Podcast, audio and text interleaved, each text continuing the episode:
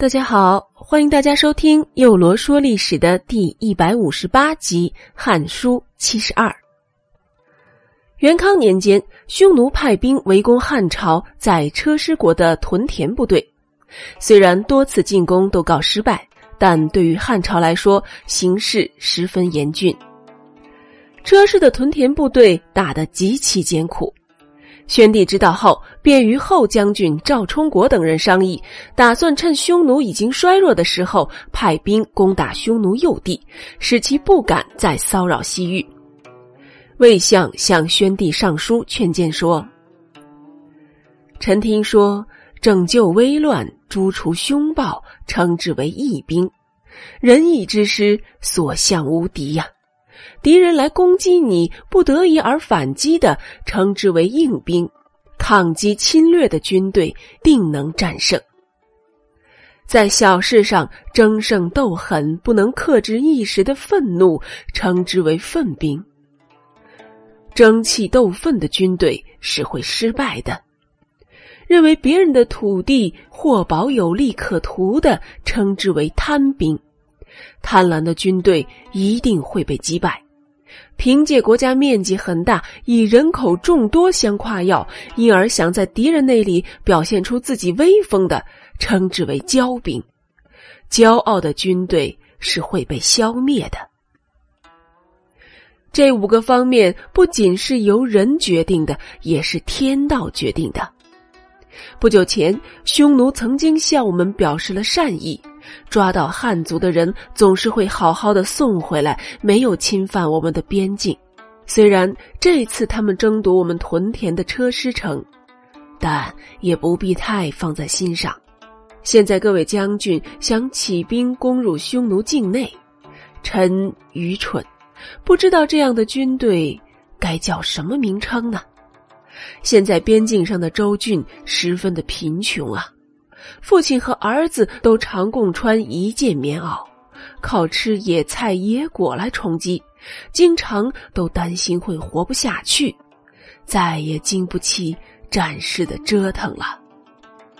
战事过后一定会有灾年，说的就是人民会有愁苦怨气，会破坏阴阳之间的平和。即使出兵得胜，也还是会有后患的。恐怕灾难变故就会降临呐。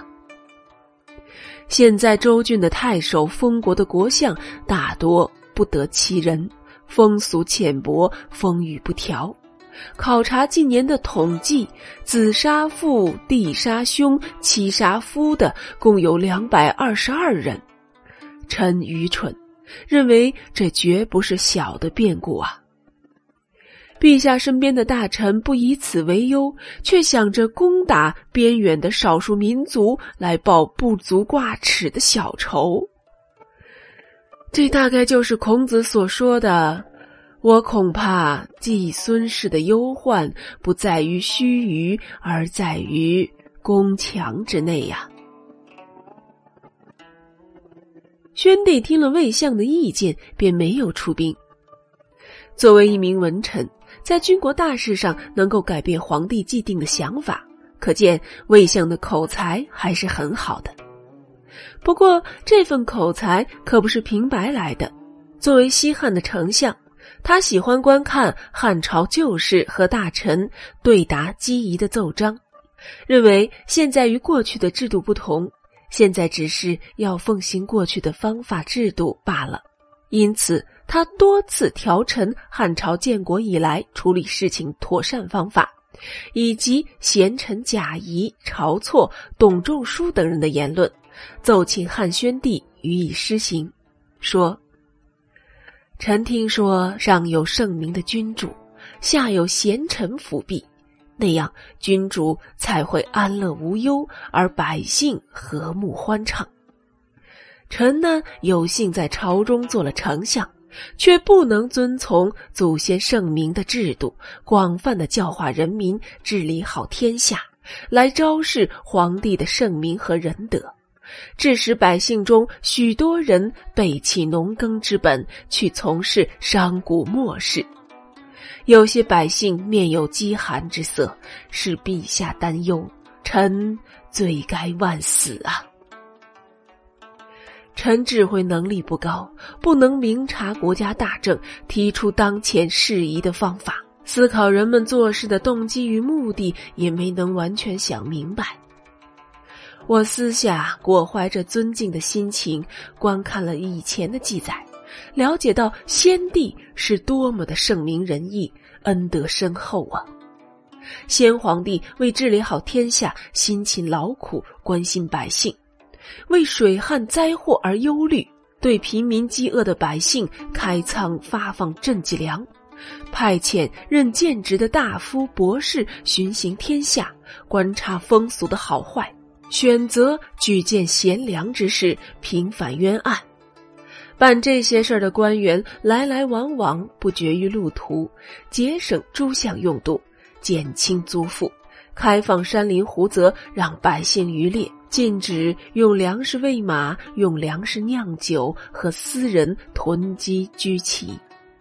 所有这些都是为了周济困乏的人，安抚百姓。臣不能一一表述出来，冒死罪，先把先帝处理旧事的诏书共二十三件事项上奏给您。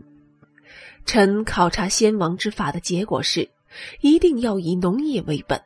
重视和聚集粮食，量入为出，以备凶灾之年。国家没有六年的积聚，就应当叫做危急状况了。武帝元定二年，平原郡、渤海郡、泰山郡、建郡都遭了灾，老百姓饿死在逃荒的路上。两千担的官员不能提前考虑到会发生这样的灾难，才有了这种境地。幸亏呀，皇帝发布诏令，命令予以救济，老百姓才得了活路。而今年年景不好，谷价猛涨，到了秋天收获的季节，还缺衣少食的；到了春天的时候，恐怕会更加厉害了。没有多少可以用来作为救济的粮食，西羌也都还没有平定，军队都还在外征战，战乱频频。臣十分担心呐，希望陛下能够早些考虑应急措施，望陛下爱戴百姓，遵从先帝仁德的故事来安抚百姓啊。汉宣帝呢，就听从了魏相的建议，并予以实施。魏相又多次选举易阴阳和明堂月令里的奏章上奏给宣帝，说。臣侥幸能够在朝为官，却没能很好的尽到自己的职责，没能广泛的教化人民，这阴阳之气呀，没能调和，灾难祸害还是不断，罪过在我们这些大臣呐。臣听易书上说，这天地呀是按自然规律运动的，所有太阳与月亮不互相经过。四季没有差错，圣明的君主按事物规律行事，所以呢，赏罚分明，百姓敬服。天地间万物的变化是由阴阳交互作用而产生的，阴阳之分别是以太阳为起始的。有了冬夏四季，便有了八方之风的次序，万物的特点也得以形成。各自都有着各自固守的职守，不能互相侵犯。东方的神叫太无，驾驭着震，拿着圭，掌管春天；南方的神叫炎帝，驾驭着离，拿着衡，掌管夏天；而西方的神叫少无，驾驭着兑，拿着举，掌管秋天；北方的神叫颛顼。驾驭着坎，拿着权，掌管冬天；中央的神叫皇帝，驾驭着坤艮，拿着绳子，掌管大地。这五个神所掌管的都有各自的时令啊。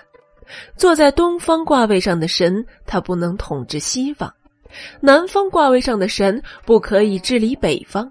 春天到了。对位上的司丘之神，若是去统治呢，就会出现饥荒；秋天到了，镇位上的思春之神去治理，就会华而不实；而若是冬天到了，离位上的思夏之神去管理天地之气，那就会泄露；夏天到了，坎位上的思冬之神去管理，那就会下雹子了。圣明的君主谨慎的遵从上天的旨意，慎重的爱护百姓。所以才让秉性平和仁义的官员去执掌四时节令之事啊，按节气告诉人们该做什么事儿。君主按天道规律行动止息，顺从阴阳和调之道，那样才会日光月明，刮风下雨都按时令节气，冷热均匀适度。只有这些都顺当了，才能免除自然灾害、五谷丰登、司马成熟、草木茂盛、鸟兽繁衍呐。